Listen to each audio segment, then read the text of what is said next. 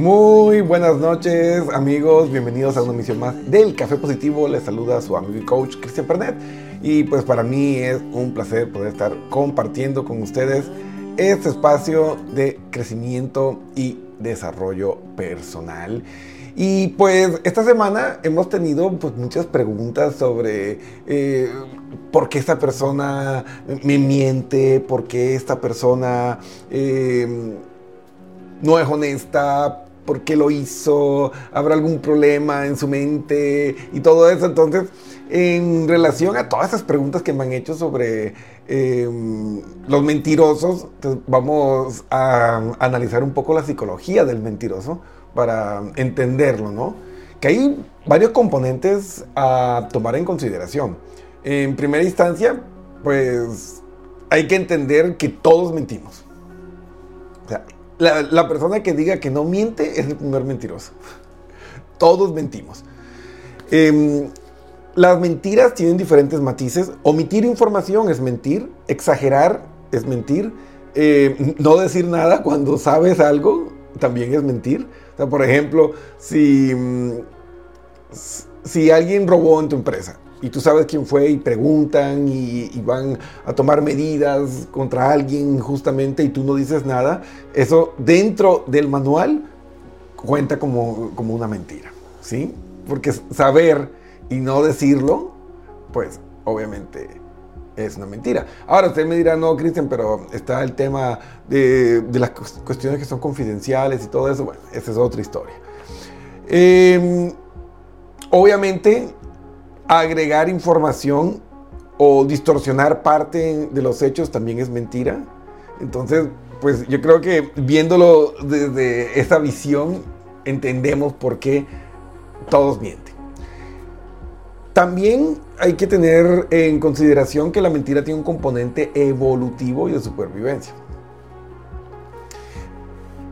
La civilización, es decir, lo que somos y lo que vemos de nuestro mundo, la moral y todos esos conceptos, pues son muy modernos, son muy nuevos.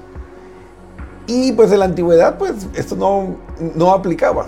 O sea, era la ley de la selva, la ley del más fuerte, la supremacía del más apto y obviamente pues se utilizaba mucho el engaño para mejorar sus posibilidades eh, de supervivencia las posibilidades para conseguir pareja, las posibilidades para conseguir sexo, que son las tres necesidades básicas, alimento, techo.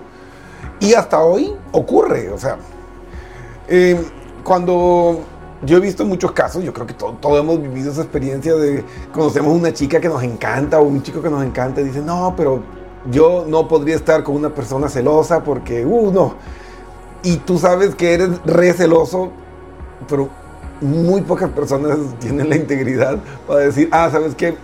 No podemos seguir saliendo porque yo soy celoso. No, la mayoría dice, no, pues claro, sí, yo, no soy celoso, yo no soy celosa. Es más, anda con tus amigos, anda con tus amigas. Y crean ese ser ficticio para poder eh, ganar a esa pareja, a esa persona. Y pues en su mente, pues piensan que después por amor o por lo que sea, pues van a poder manipular o, no sé, que nunca lo van a descubrir. Y yo creo que una de las razones por la que más mentimos es en esa etapa de, de galanteo. Y es que, pues, si analizamos, pues nadie cuando conoce a esa persona que le encanta va a decir, ¿sabes qué? Me apestan los pies, ronco, eh, soy inseguro. Eh, no, siempre vamos a ocultar nuestras debilidades y defectos y pues vamos a maximizar o, a mover el foco hacia nuestras cualidades y fortalezas. Entonces, de ahí, pues yo creo que ya el 90% perdió el año eh, eh, en, la, mm, en el viaje de las mentiras. Y miren que estadísticamente hay otro factor que dice que el 60% de las personas mienten en las entrevistas de trabajo. Entonces, es que la estadística de las investigaciones pues tampoco deja mucho espacio como para decir, no, Cristian, no, el ser humano no, no es mentiroso, está, eh, es una mentira. No, resulta que los estudios científicos muestran de que, de hecho, somos bastante mentirosillos los seres humanos. Ahora, yo siempre he dicho, y es una postura eh, personal que yo tengo, eh, tomando en consideración los componentes evolutivos que tiene también la mentira, que la mentira intrínsecamente no es mala. Yo pienso que hay que entender el contexto. Por ejemplo, yo he tenido clientes con parejas que son eh, muy celosos o muy celosas y para no tener problemas, pues miente. Por ahí se encontraron con el exnovio o la exnovia que no fue algo que buscaron, sino literalmente te encontraste eh, sacando las copias eh, en la papelería. Pero tú sabes que si tú le cuentas eso va a ser una bronca y un problema, pues lo omites y no lo cuentas. Entonces, ¿cuál es el contexto detrás de esa mentira? Ah, es que me va a generar un problema innecesario, entonces mejor miento. ¿Es malo eso que hizo? Pues dentro de ese contexto, pues no. Porque no está haciendo nada malo. No es que salió una cita, sino sencillamente hay una condición eh, que puede ser incluso patológica en su pareja y pues para vivir en armonía, pues mejor lo omite. Y eso es algo irrelevante porque no afecta en nada a la relación. Entonces podemos entender que hay situaciones psicológicas, emocionales, conductuales, en las que una mentira puede resultar hasta productiva en ciertas situaciones. Entonces, las motivaciones y las razones son las que definen si una mentira es buena o mala, viéndolo desde, ese punto de vista. Eh, antes de comenzar a estudiar eh, a fondo el tema, recuerden, suscríbanse suscríbanse en nuestros canales, en nuestras redes sociales, den un like, compartan el video y ayudemos a que esta información llegue a miles de personas y pues podamos mejorar poquito a poquito nuestro mundo. No les cuesta nada, es gratis y a nosotros pues eso nos ayudaría muchísimo. Así que ya saben, apóyennos, apóyennos. Y miren, me preguntaban que si hay animales mentirosos. hay evidencia que algunos animales como los primates, y los cuervos tienen la capacidad de engañar manipular a otros eh, de su misma especie. Em, con comportamientos como ocultar comida o fingir lesiones o engaños en el juego. Pero es controversial todavía e-, ese análisis desde el punto de vista de destacar el aspecto de la moralidad y y de si deliberadamente ellos pueden o hacen esto. Está en debate, está en investigación y aún no se ha determinado. O sea, no se puede decir no rotundo, pero tampoco se puede afirmar. Lo que sí sabemos es que mientras más evolucionados están los lóbulos prefrontales, más conductas medio oscuras tienen los animales, como el caso de los delfines, que tienen unos lóbulos prefrontales muy desarrollados eh, y tienen conductas como asesinatos que no matan por comida o, por amenaza, sino porque sí. Y esas son conductas que tenemos los seres humanos y ciertos mamíferos superiores. Eh, por ejemplo, los delfines también cometen violaciones. Entonces, ahí vemos que eh, e-, ese mayor intelecto también representa problemas eh, conductuales que desde el punto de eh, vista de la ética y la moral, pues a veces genera problemas, ¿no? Entonces, vamos a analizar la psicología del mentiroso, ¿sí? Para comprender eh, a profundidad qué es lo que pasa en la mente de una persona para hacer esto y por qué, ¿sí? Entonces, lo primerito que hay que entender es que la mentira es un medio de manipulación. O sea, los mentirosos utilizan la falsedad, la mentira, el engaño como una estrategia para manipular las creencias, percepciones y acciones de los demás. Obviamente con el objetivo de tener un beneficio personal y normalmente, normalmente se vuelve tóxico porque no buscan un win-win, un ganar-ganar sino sacar ventaja sobre la otra persona y ejercer un dominio. Entonces, El primer objetivo o la primera señal que ustedes deberían observar es de ese mentiroso eh, que utiliza la manipulación o tergiversa los hechos para influenciar sobre tus conductas. Entonces, mucha atención, si tienes eh, esa pareja o ese compañero de trabajo cuando necesitas algo siempre se le enferma a alguien o pasa algo eh, como para generar eh, lástima, culpa o miedo.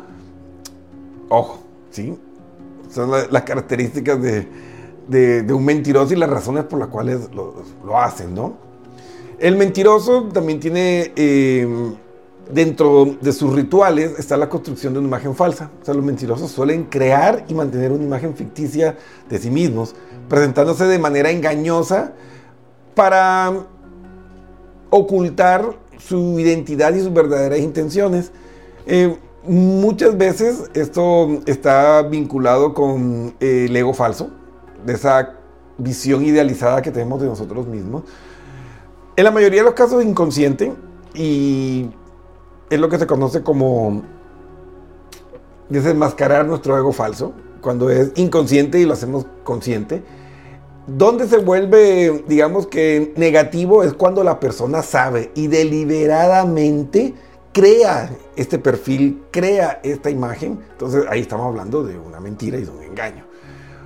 Obviamente, em, aquí me, me escribe Alejandro y me dice, Cristian, entonces em, todos los que nos maquillamos la realidad para conquistar a alguien, somos unos mentirosos, somos malos. Pues yo no diría que somos malos o buenos. Em, yo lo que, lo que digo y, defiendo, por así decir, es que em, normalmente este proceso en el enamoramiento, por ejemplo, es inconsciente. Y de hecho, la liberación de ese tipo de anfetamina, que es la feniletilamina, que por sus siglas en inglés eh, se escribe FEA, eh, nos predispone justo a hacer eso. O sea, este tipo de anfetamina nos lleva a reforzar, a reforzar nuestras fortalezas, valga la redundancia, y a ocultar o minimizar nuestras debilidades. Entonces hay que entender que muchas veces eso que nosotros llamamos mentira tiene un componente también evolutivo, ¿no? Recuerden que a la final eh, a nuestro cerebro y, a todo ese mecanismo evolutivo lo que le interesa es garantizar nuestra supervivencia. O sea, el tema de la honestidad y, y esas cosas, esos son tecnicismos muy modernos para un cerebro muy primitivo como el nuestro. Entonces, la psicología del mentiroso puede ser comprendida a través de varios puntos clave que implican componentes evolutivos como psicosociales. Ah, miren, los estudios muestran que 7 de cada 10 personas han sido o serán infieles. Eso quiere decir que mm, si más de la mitad de tus amigos y amigas te dicen que nunca ha pasado, probablemente están mintiendo. Entonces, eh, ahí podemos eh, comprender que obviamente socialmente eh, eso no es aceptado y pues la mayoría de las personas ocultan sus aventuras y pues lo hacen por diversas razones. muchos están convencidos que sí quieren a sus parejas, pero están pasando por un mal momento y encuentran ese refugio y, y esa dosis hormonal que los hace sentir mejor en, un amante y pues entra en un círculo vicioso y está ese ocultamiento. cuando nos llaman y estamos retrasados y, dicen, oye, ya vienes, y tú dices, sí, ya estoy en, cinco minutos, en cinco minutos, en cinco minutos de salir de, la ducha. Y son mentiras que decimos para eh, tratar de evitar un castigo, una crítica y pues evitar perder esos puntos de valoración social que obviamente al ser seres que hemos sobrevivido a través de todos los desafíos terribles que hemos tenido a través de la historia, como unidad, como tribu, pues es supremamente importante para nuestro cerebro cuidar nuestra imagen social y pública. Entonces, por eso muchas de las mentiras, si ustedes las analizan, están orientadas a mantener, cuidar o maquillar y ver algo mejor esa visión que puede tener los demás de nosotros mismos. Entonces, esa frase como que a mí no me importa y me vale lo que digan los otros de mí. Eh, yo creo que aprendemos a ser autónomos y, a vivir nuestra identidad, pero siempre nos afecta. Siempre nos afecta. Entonces, ¿cómo es la cuestión de la gestión del engaño? O sea, los mentirosos deben ser hábiles para manejar la información y las emociones con el fin de mantener la apariencia de verdad. Y obviamente pueden eh, emplear técnicas de evasión, la distracción o la negación para evitar ser descubierto. Entonces, cuando tú veas que una persona te responde una pregunta con una pregunta o se va por las ramas, pues probablemente está ocultando algo. Eh, cuando la persona tiene esos errores omatopoyéticos que son los ah, o que se quedan así y no hablan, literalmente sus lóbulos prefrontales están buscando la forma de ajustar la experiencia y los hechos para que suenen mejor de lo que realmente fueron. Porque la verdad es que es espontánea. si, si, a uno le preguntan cómo te llamas, tú no te pones. Mm, eh, mi nombre, mi nombre es de origen eslavo o mi nombre es de origen eh, afroamericano. No, o sea, a ti te preguntan cómo te llamas y tú dices tu nombre. Es algo completamente espontáneo. Entonces, el engaño va por el camino contrario. O sea, es completamente falto de, esa naturalidad, de esa rapidez de, de lo que sabes, de lo que es, de la espontaneidad. Entonces, analízalo. Si encuentras esas características en alguien, pues probablemente te estén mintiendo. Entonces, la gestión del engaño pues, requiere esas conductas y esas fallas porque nadie puede eh, cubrir todos los detalles de un hecho falsificado para que parezca verdad. Entonces, entonces, la psicología del mentiroso se relaciona con la capacidad de los demás para identificar las señales, ¿sí? Eh, aquí entra mucho la cuestión del lenguaje no verbal que me encanta. Eh, esas señales, esos patrones que indican la presencia de una mentira, eh, llámense expresiones faciales o lenguaje no verbal o las inconsistencias en los relatos, esos, esas autodelaciones como se les llama eh, en el mundo de la psicología criminalística, pueden ser indicios claves para tú descubrir la falsedad. ¿Cuáles son las autodelaciones? Cuando tú mismo dices lo que no querías decir. O sea, el típico de eh, oye, ¿y tú todavía le quieres a tu ex? Claro, ah, no, perdón, digo, no, para nada. esas son autodelaciones. según Freud y desde el punto de vista del psicoanálisis, em, e-, esas fallas no son fallas. O sea, sencillamente tu inconsciente dijo la verdad y después te sorprendiste y ajustaste. Entonces, siempre hay que analizar el por qué. Y desde el punto de vista de las microexpresiones faciales, pues nadie, nadie puede ocultar realmente eh, la verdad en su rostro. Entonces, si a mí me preguntan, ¿estás triste? Yo digo, sí, estoy muy triste, pero esta microexpresión que salió no es de tristeza, sino de sorpresa, estoy mintiendo. Y ojo, las microexpresiones faciales son una respuesta involuntaria de nuestro cerebro límbico, de nuestro cerebro emocional, así que no tenemos control sobre él. Así que lo que vemos es la verdad. Entonces, por eso es importante, casi como por tema de cultura general, aprender a un poco de lenguaje no verbal, aprender un poco de microexpresiones porque te, va a ayudar mucho. Más que lenguaje no verbal, porque el lenguaje no verbal eh, a veces cambia dependiendo de la cultura y de los países y puedes tener un margen de error. Em, pero las microexpresiones faciales eh, son innatas, es decir, que están programadas y todos, o sea, todo el mundo va a mostrar tristeza eh, con las mismas microexpresiones. Tal vez no vayan a generar tristeza las mismas cosas, pues eso ya son cuestiones eh, psicosociales, pero todos vamos a mostrar tristeza igual. Entonces, las microexpresiones son una de las herramientas eh, más fáciles eh, para identificar cuando una persona es honesta y cuando no lo es.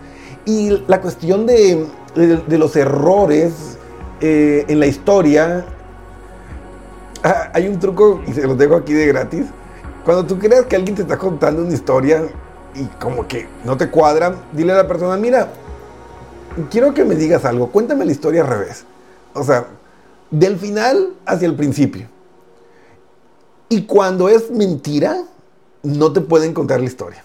O sea, se vuelven y se enredan porque cuando tú creas una mentira, la creas secuencial. Pero la memoria episódica, o sea, cuando es un hecho real, pues tiene su, cadencia y pues tú puedes ir hacia adelante y puedes ir hacia atrás sin problema porque es un hecho que está construido y, fundamentado en esas experiencias emocionales que son la base de la memoria. Pero cuando tú creas una historia, no tiene eh, ese componente emocional para hacer que se pegue, entonces es como que te aprendes de memoria y ustedes ya saben lo que ocurría en el colegio, ¿no? Te aprendías de memoria eh, una tarea y se te olvidaba una palabra y te quedabas trabado y te quedabas en blanco porque no habías aprendido, simplemente habías memorizado. Entonces lo mismo ocurre con la mentira. Entonces cuando tengas dudas, pues dile que te cuenten la historia al revés y te va a sorprender cómo se desestructura y se vuelve un caos cuando no es verdad. Entonces, eh, hay que entender también los motivos subyacentes. O sea, los mentirosos pueden tener diferentes motivos para engañar, como protegerse a sí mismos, obtener beneficios económicos o sociales, evitar consecuencias negativas o mantener el control sobre su situación. Es lo que le comentaba anteriormente. A veces los motivos subyacentes justifican, de cierta forma, eh, una mentira es complicado, aquí entramos en, la cuestión de la ética y valores y es muy complejo. Uno pues debería tratar siempre de ser eh, radicalmente honesto, aunque duela, pero nadie va a lograr eso. Eso, ténganlo por seguro. Pero siempre hay que buscar o tratar y trabajar esa madurez emocional para comprender que en situaciones donde están involucrados otras personas, que afectas a otras personas, de una manera directa, pues la verdad siempre va a ser el mejor camino porque ellos tienen derecho a enfrentar esa verdad y pues a solucionarla y buscar las alternativas que tengan que, vivir. Ya cuando son situaciones que son personales y que directamente pues no afectan a nadie, pues de cierta forma, y eso me lo comentaba un, amigo y me pareció curioso, y él decía, Cristian, pero eh, cuando se hace la terapia cognitivo-conductual y tú haces una revaloración de la experiencia, de cierta forma es mentirte a ti mismo para curar un trauma. O sea, es, en ese momento a ti te dolió y te pareció la experiencia más horrible, pero después con terapia eh, quieres encontrar lo positivo de eso y, la cambias y, te sanas, pero de cierta forma es un tipo de engaño. Y yo decía, pues si lo analizamos así, pues sí. Entonces ahí vemos que, que es complicado cuando hablamos de de las motivaciones y, las razones de, las mentiras o del mentiroso. Y hay siempre que tener en consideración el contexto y los, motivos subyacentes que pueden hundir a la persona o pueden justificarlo, ¿no?